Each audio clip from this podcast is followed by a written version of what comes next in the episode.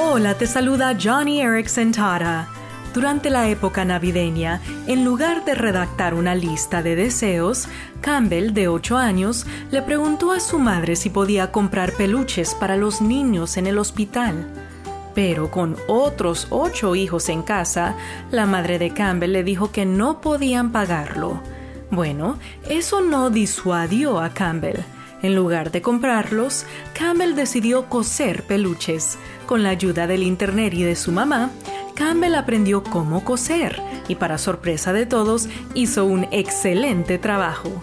La Biblia nos dice que seamos creativos al usar nuestros dones espirituales, así que no permitas que las barreras se interpongan en tu camino.